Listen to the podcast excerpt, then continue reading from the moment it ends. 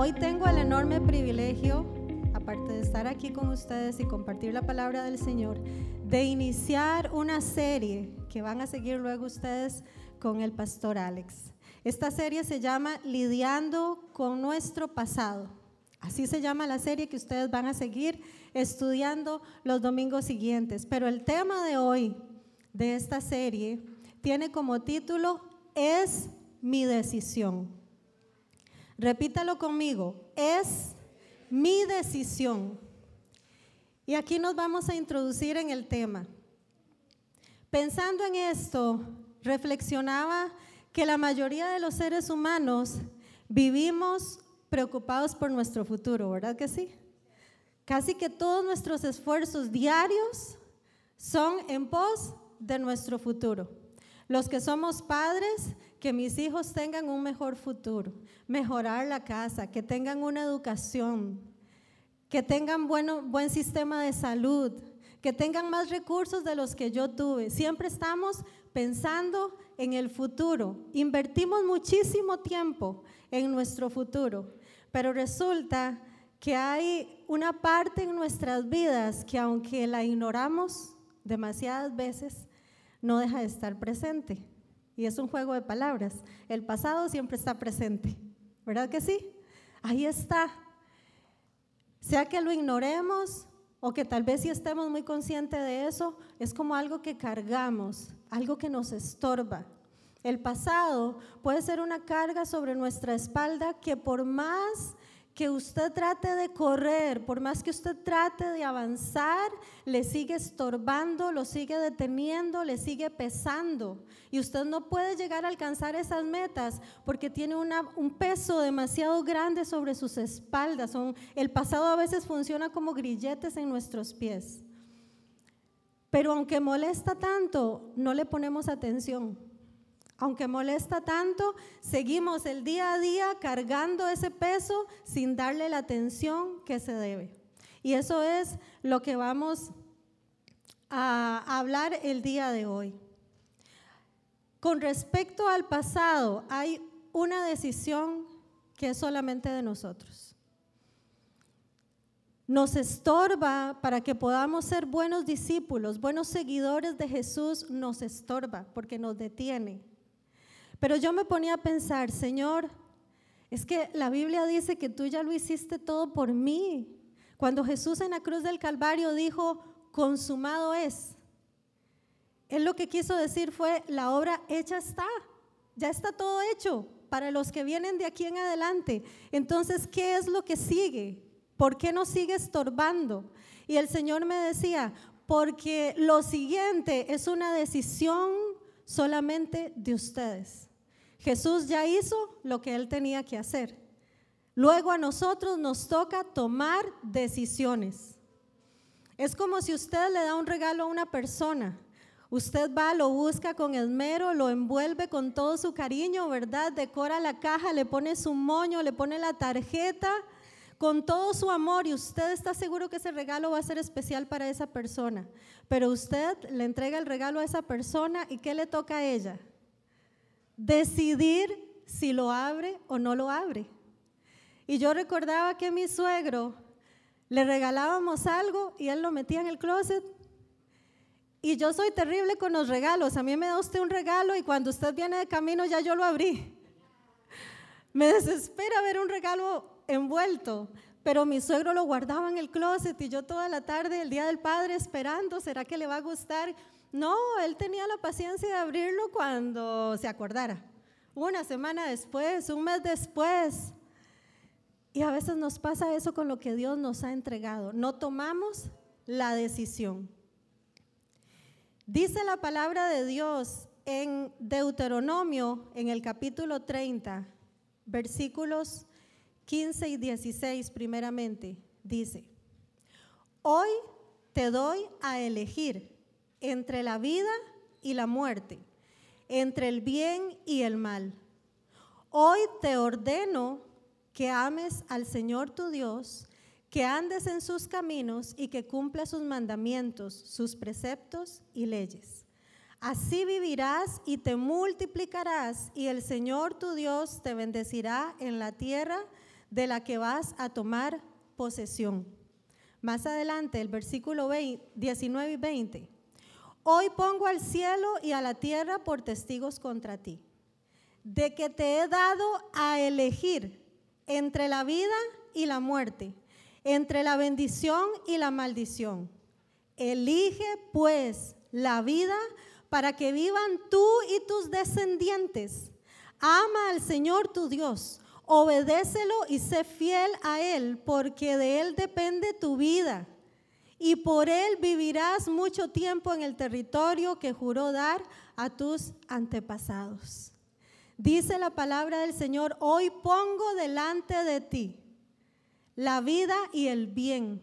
Hoy pongo delante de ti también el mal y la maldición, la muerte.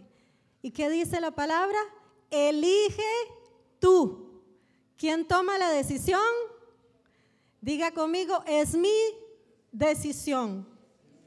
Es mi decisión.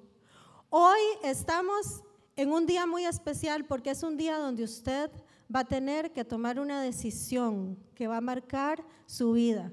Como en muchos otros momentos, Dios lo ha llevado a tomar una decisión muy importante. ¿Por qué?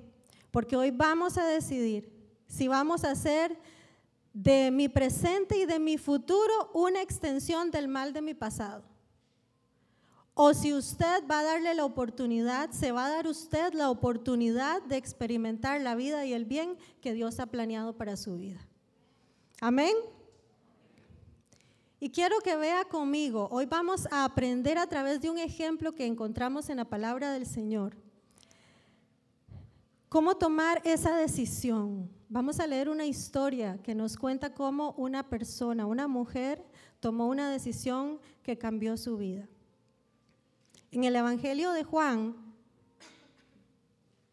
capítulo 4, versículo 7. Dice así, voy a leer un poquito rápido para que nos dé tiempo porque la cita es, es un poco larga. Sus discípulos habían ido al pueblo a comprar comida.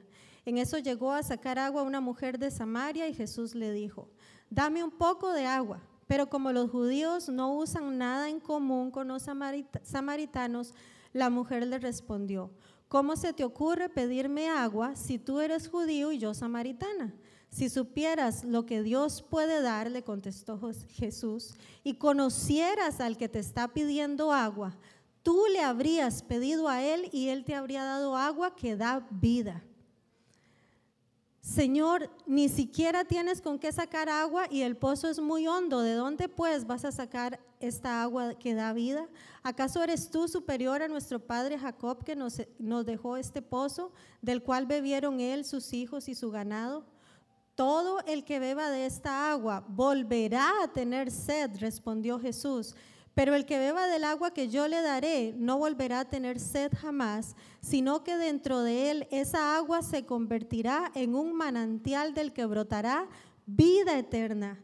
La samaritana le dice, Señor, entonces dame de esa agua para que no vuelva a tener sed ni siga viniendo aquí a sacarla. Ve y llama a tu esposo y vuelve acá, le dijo Jesús, no tengo esposo. Bien has dicho que no tienes esposo. Es cierto que has tenido cinco y el que ahora tienes tampoco es tu esposo. En eso has dicho la verdad. Versículo 21 dice, créeme mujer que se acerca la hora en que ni en este monte ni en Jerusalén adorarán ustedes al Padre. Ahora ustedes adoran lo que no conocen. Nosotros adoramos lo que conocemos porque la salvación proviene de los judíos. Pero se acerca la hora y ha llegado y ha llegado ya en que los verdaderos adoradores rendirán, culto al Padre en espíritu y verdad, porque así quiere el Padre que sean los que le adoren. Dios es espíritu y quienes lo adoran deben hacerlo en espíritu y verdad. Sé que viene el Mesías, le contestó la mujer, al que llaman el Cristo. Cuando Él venga nos explicará todas las cosas. Ese soy yo, mujer, el que te está hablando. La mujer, versículo 28, dejó su cántaro, volvió al pueblo y le decía a la gente, vengan a ver a un hombre que me ha dicho todo lo que he hecho, ¿no será este el Cristo? Versículo 39. Muchos de los samaritanos que vivían en aquel pueblo creyeron en él por el testimonio que daba la mujer. Me dijo todo lo que he hecho, les contaba ella. Así que cuando los samaritanos fueron a su encuentro, le insistieron en que se quedara con ellos. Jesús permaneció allí dos días y muchos más llegaron a creer por lo que él mismo decía. Ya no creemos solo por lo que tú dijiste, le decían a la mujer. Ahora lo hemos oído nosotros mismos y sabemos que verdaderamente este es el Salvador del mundo. Amén. Notemos que Jesús da el primer paso. Jesús fue el que tomó la decisión de pasar por Samaria. Jesús buscó la hora exacta en que la samaritana iba a ir al pozo mientras él estaba ahí sentado descansando. Él dio su primer paso para buscarla a ella. Pero ahora a ella le iba a tocar decidir si lo iba a seguir a él. Jesús te ha buscado. Jesús ha buscado el lugar apropiado. Jesús buscó el momento en que se cruzaran los caminos. Él te siguió, ¿sí o no? Él te siguió, Él procuró un encuentro. Te persiguió, no, no te siguió, te persiguió. Pero llega el momento en que Él te dice, bueno, ¿y ahora estás dispuesto a seguirme a mí? Y ese es el momento en el que estamos hoy. Hay cuatro decisiones importantes que esta mujer tuvo que tomar. La primera fue que esta mujer escuchó a Jesús. Primera decisión, escuchar a Jesús.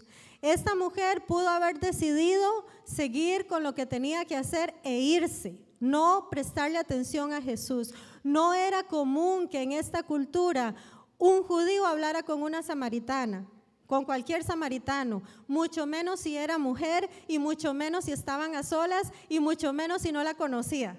Tenía todo para que esta mujer se hiciera, como decimos nosotros, la loca y decidiera seguir adelante su camino. Pero ella tomó la primera decisión, tal vez ni se estaba dando cuenta de lo que ella estaba provocando, pero tomó la primera decisión que fue escuchar.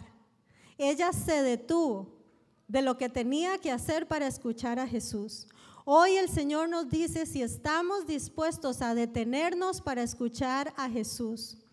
Porque resulta que hay cosas de tu pasado que te están ahí estorbando, que son como un aguijón, como andar una piedrita en el zapato, pero no nos damos cuenta porque hemos vivido en un patrón de vida por tantísimos años o incluso por generaciones que lo consideramos normal hasta que nos detenemos y Jesús nos explica y Jesús nos alumbra y nos dice la clase de vida que estás llevando, que has visto llevar a tu familia, que has visto llevar a tus padres, a tus abuelos, tíos y demás familiares, no es la vida que yo tengo para ti, no es normal.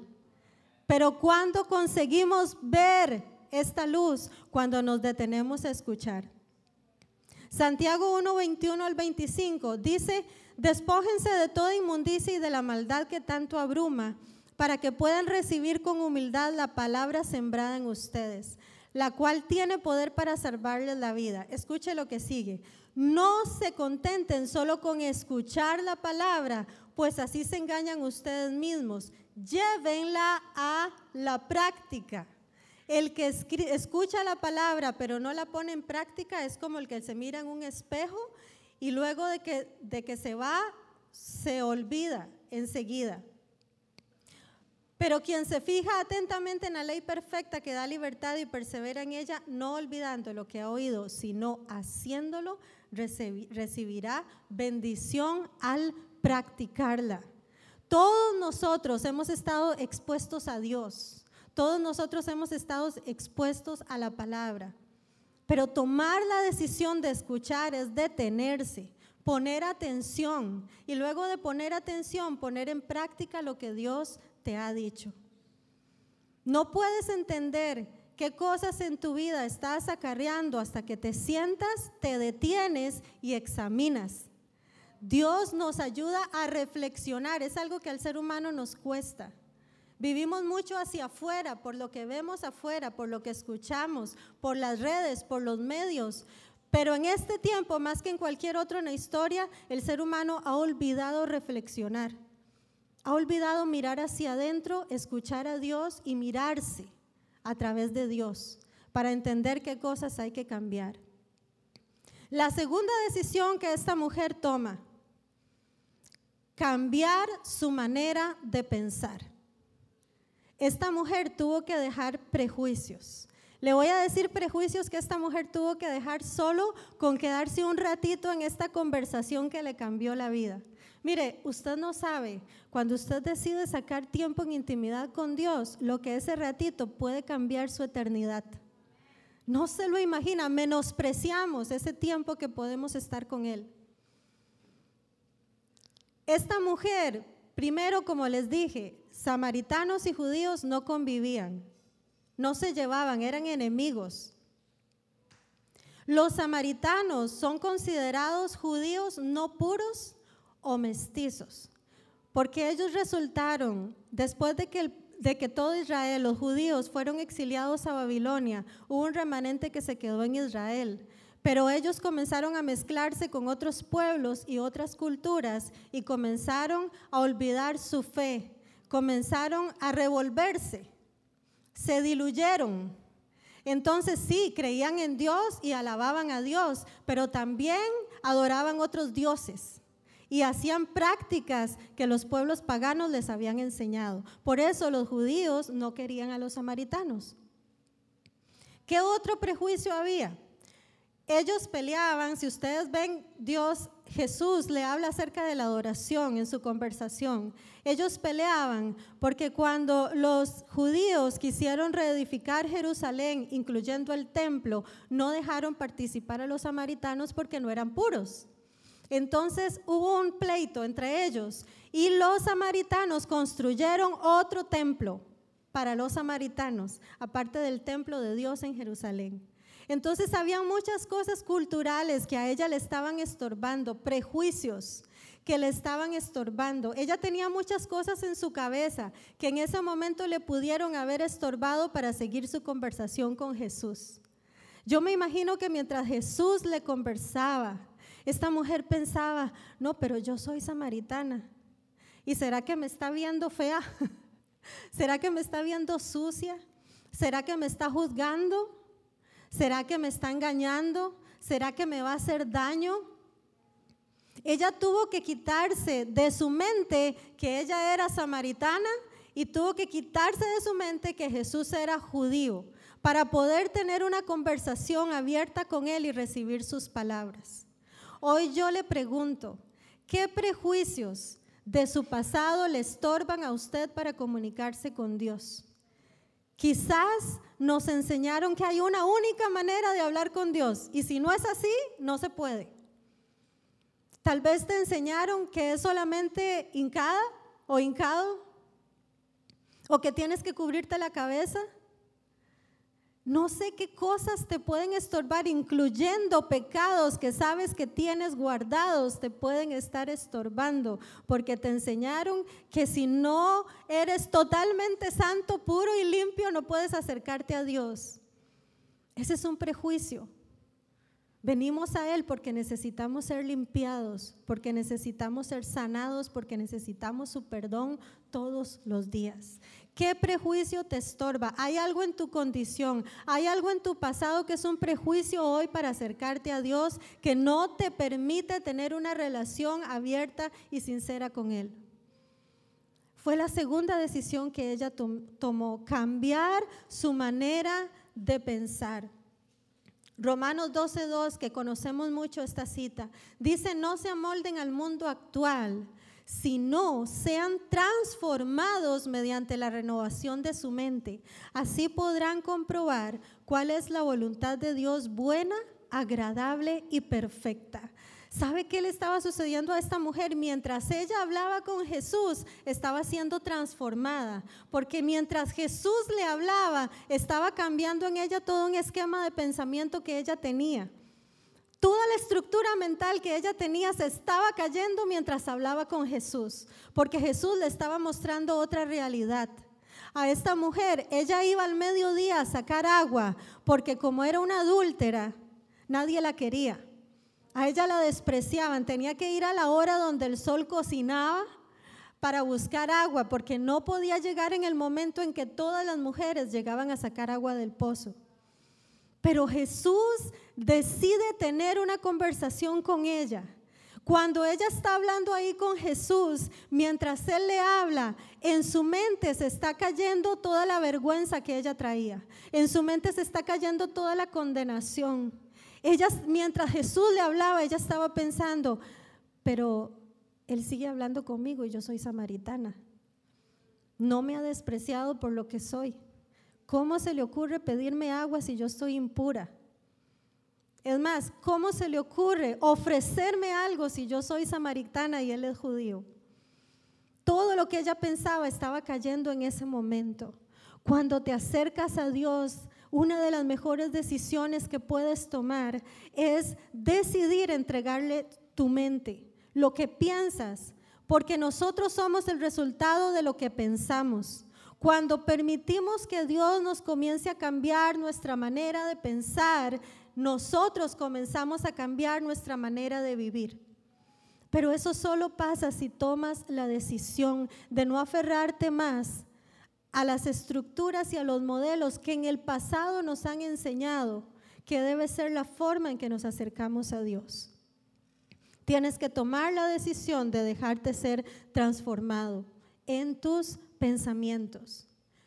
Número tres, ella tuvo que tomar la decisión de llegar a la confesión y al arrepentimiento.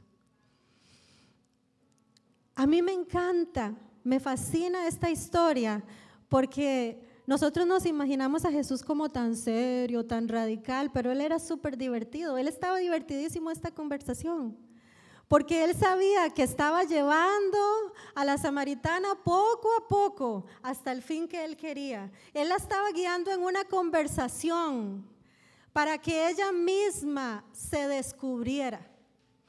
Él estaba llevando a la samaritana a la raíz, estaba llevando a la samaritana a través de esta conversación al principio de lo que para ella en este momento era su pasado, para que entendiera por qué había terminado en el lugar que estaba y para que entendiera que podía estar en un lugar diferente.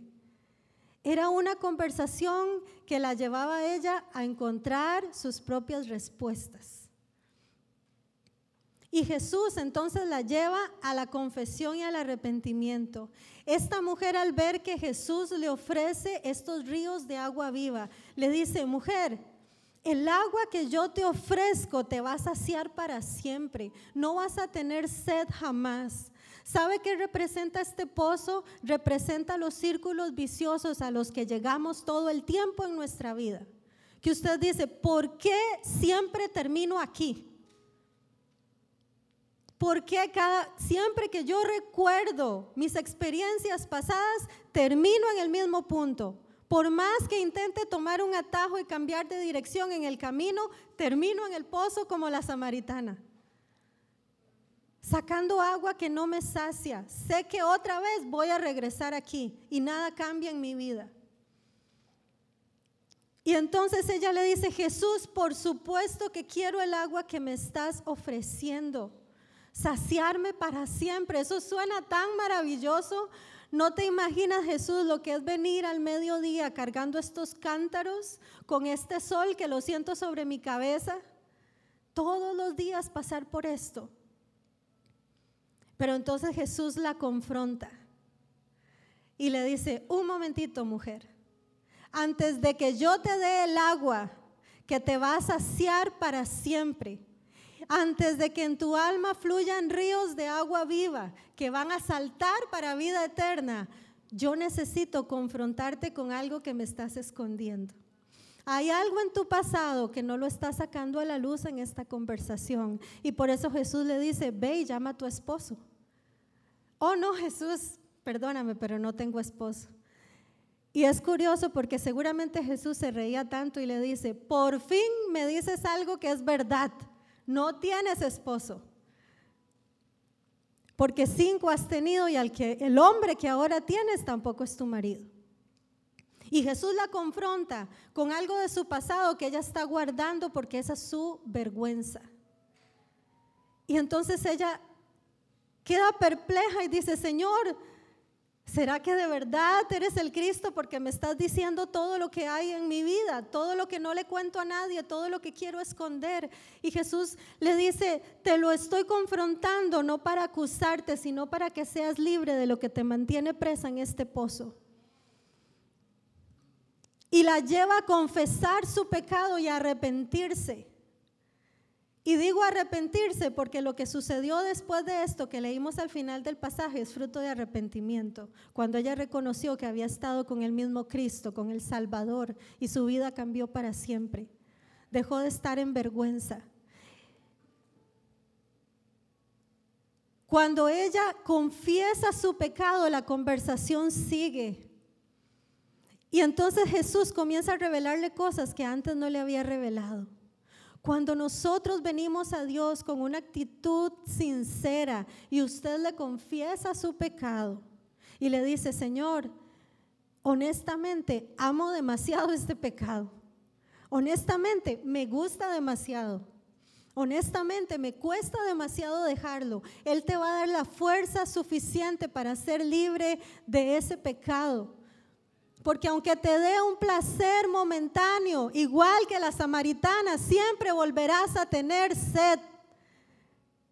Dice la palabra que la paga del pecado es muerte y no se refiere a la muerte física específicamente. La palabra muerte significa separación, cuando estamos en pecado, cuando guardamos pecado, lo ocultamos en nuestro corazón, poco a poco ese pecado nos separa de Dios y nos separa de la fuente de vida. Usted se seca, usted se agota, usted deja de producir en cualquier área de su vida, se vuelve estéril, se vuelve alguien que siempre pierde y que carga ruina, porque esa es la paga del pecado. Por eso Jesús urgía que ella le confesara cuál era su situación. Y una vez que ella lo confiesa, adquiere libertad. Y Jesús la lleva a tener una relación correcta con el Padre. Y es lo que vamos a ver cuando sigue. Dice el Salmo 32. Mientras guardé silencio, mis huesos se fueron consumiendo por mi gemir de todo el día. Mi fuerza se fue debilitando como el calor del verano, porque día y noche tu mano pesaba sobre mí. Pero te confesé mi pecado y no te oculté mi maldad. Me dije, voy a confesar mis transgresiones al Señor y tú perdonaste mi maldad y mi pecado. Mi maldad y mi pecado son dos cosas diferentes. Porque la maldad resulta que es algo que heredamos. Y es la maldad lo que da a luz el pecado. Todos aquí, ninguno está exento de maldad, porque corre por nuestra sangre. La maldad que nos lleva a mentir, la maldad que nos lleva a robar, la maldad que nos lleva a ser personas violentas, la maldad que nos lleva a ser infieles, la maldad que nos lleva al adulterio, a la fornicación, la maldad que nos lleva a herir a otras personas, la maldad que nos lleva a ser mal hablados, a maldecir. Y tenemos que confesarle esas cosas a Dios para que Dios pueda hacernos libres y que tengamos vida en Él. Amén. El pecado que esta mujer practicaba era el producto de la maldad que venía por generaciones. Su pecado era un pecado sexual que resulta de la cultura que estos samaritanos adoptaron de otros pueblos, porque una de las prácticas detestables de los pueblos paganos era realizar actos sexuales como parte de sus cultos a sus dioses. Entonces, la impureza sexual, la fornicación, el adulterio, etcétera, y cosas que hoy estamos viendo, eran muy normales en un culto que no era un culto a Dios. Para ella era normal, porque eso le enseñaron. Pero Jesús viene a confrontarla y a decirle, aunque te enseñaron que eso era normal, no está bien. Eso te está carcomiendo, como dice el salmo que andamos que acabamos de leer. Eso te está consumiendo las fuerzas, te roba la energía. No es normal que vivas así. Y Jesús trae libertad a esta mujer. Y la cuarta decisión fue atreverse al compromiso. Si ustedes recuerdan en la cita que leímos de esta mujer con Jesús en el pozo, la samaritana tratando de desviarlo de la conversación porque la había confrontado con su pecado y se asustó y le dice, bueno Jesús, pero hablando de otra cosa más importante, ¿a dónde tenemos que adorar a Dios? ¿Será que lo adoramos en el templo de ustedes o será que lo adoramos en nuestro monte? Y Jesús le dice, no es en el templo ni es en el monte, porque mi Padre anda buscando adoradores que lo adoren en espíritu y en verdad. Lo que Jesús le estaba diciendo es, no es un lugar ni es una forma, es un estilo de vida, mujer. A Dios se le adora con la vida. A Dios se le adora cuando respiras. A Dios se le adora cuando caminas. A Dios se le adora cuando decides. A Dios se le adora cuando escoges qué dirección tomar. A Dios se le adora cuando renuncias a un pecado, cuando renuncias a una, una, relación que no está bien, cuando renuncias al rencor, cuando renuncias a las raíces de amargura, estás adorándole. Mujer, no es un lugar ni es una forma, no es como adoran los judíos ni es como adoran los samaritanos, es como al Padre le gusta que lo adoren con su manera de vivir. Amén, bendito Dios por su palabra. Porque era contradictorio que alguien que había tenido cinco hombres y ya iba por el sexto esté preocupada a dónde adora a Dios, y en el templo o en el monte, ¿verdad? Porque no había una relación. No había una relación. Era un estilo de vida, era entregarse sin reservas. Jesús, ¿saben por qué la lleva al tema de la adoración? Porque la adoración nace de enamorarse de Dios. Si no te enamoras de Dios, no le puedes adorar. Es muy aburrido que usted viva la vida cristiana por obedecer leyes, por obedecer un reglamento o por obedecer un, un libro de disciplina o de doctrina de la iglesia. Eso es aburridísimo. Es tan rico tomar decisiones en su vida porque usted dice, no lo hago porque amo a Dios. No voy porque amo a Dios. No lo tomo porque amo a Dios. Nadie me lo tiene que decir, nadie me lo tiene que prohibir. Decido porque amo a Dios. Esa es la adoración. Pero aquí voy al último punto. Atreverse al compromiso. Jesús sabía que esta mujer no podía comprometerse con Dios hasta que sanara las heridas de su pasado. Porque haber tenido cinco hombres y ahora el sexto significa que esta mujer había pasado por mucho desprecio. Esta mujer fue dejada cinco veces, atentando que el sexto la dejara también. No sabemos qué pasó en el entorno, si la golpeaban, si la menospreciaban, si la maltrataban, si le decían palabras violentas. La engañaron, la dejaron, la abandonaron. El mayor problema o el mayor obstáculo que tenemos nosotros para estar en una correcta relación con Dios son las relaciones que hemos tenido en el pasado.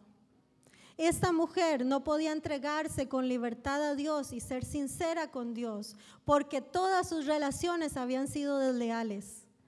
A ella no le habían sido fiel ni ella sabía ser fiel. Por eso no podía darle a Dios una adoración genuina porque tenía que cambiar la forma en que ella concebía las relaciones. Jesús le estaba diciendo, el Padre es diferente, Él no te falla, Él no te va a dar la espalda, Él no te va a cambiar por nadie más.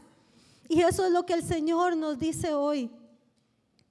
Tenemos no solo que creer en Dios, porque todos miramos el cielo, miramos el arco iris y decimos, wow, Qué lindo Dios, ¿verdad? Cómo hace tantas maravillas. Creemos en Él, sabemos que Él es el creador, pero creerle a Él es otra cosa.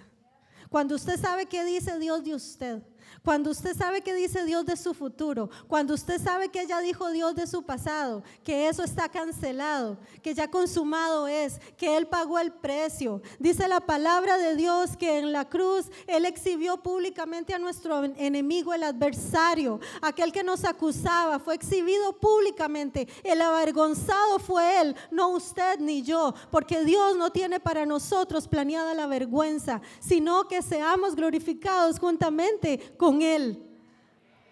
Ese es nuestro futuro, pero tenemos que entregarle a Él nuestro pasado. Leo para ustedes la última cita en Juan 14, 21. ¿Quién es el que me ama? Dice Jesús, el que hace suyos mis mandamientos y los obedece. Al que ama y al que me ama, mi Padre lo amará y yo también lo amaré y me manifestaré a él. Le contestó Jesús, el que me ama obedecerá mi palabra y mi Padre lo amará y haremos nuestra morada en él. El que no me ama no obedece mis palabras, porque estas palabras que ustedes oyen no son mías, sino del Padre que me envió. ¿Cómo se manifiesta el amor a Dios? Amor, sinónimo de adoración. No confunda, adoración no es levantar las manos aquí o saltar de alegría, yo lo hago. O cantar. Esa es una forma en que manifestamos nuestro amor a Dios. Una forma en que expresamos nuestra adoración, pero la adoración genuina nace de un corazón que ama a Dios. Esta, esta tarde el Señor quiere hacernos libres de esas cargas que igual que la samaritana nosotros podemos traer. Esas cargas que no nos permiten tener una relación correcta con Dios, correcta con el Padre como Él ha soñado para nosotros. Quitarnos esos pesos de encima, liberarnos del pozo al que llegamos una y otra vez y que de nuestro interior corran ríos de agua viva. Que usted pueda obedecer a Dios no por ley ni por mandato, sino por amor, porque le conoce, porque usted quiere parecerse a Él, porque usted entiende cuánto le ama a Dios y quiere agradarle. Hoy el Señor quiere que salgamos de aquí tomando decisiones. Que usted diga a partir de hoy, es mi decisión. Es mi decisión. Voy a escuchar a Dios voy a dejar que transforme mi mente. Voy a confesar y arrepentirme todos los días si es necesario. Y me voy a atrever al compromiso, abandonando cualquier otra relación que yo haya tenido, abandonando esa idea de relación que yo tenga, por abrazarme a la relación que Dios me está ofreciendo para mi presente y para mi futuro. Dice la palabra del Señor que los planes que Él tiene para nosotros son de bien y no de mal, para darnos un futuro y una esperanza. Ese es el corazón del Padre. ¿Por qué aferrarnos a un pasado horrible, un pasado oscuro, seco y árido, si tenemos delante de nosotros campos fértiles que Dios ha plantado para nosotros?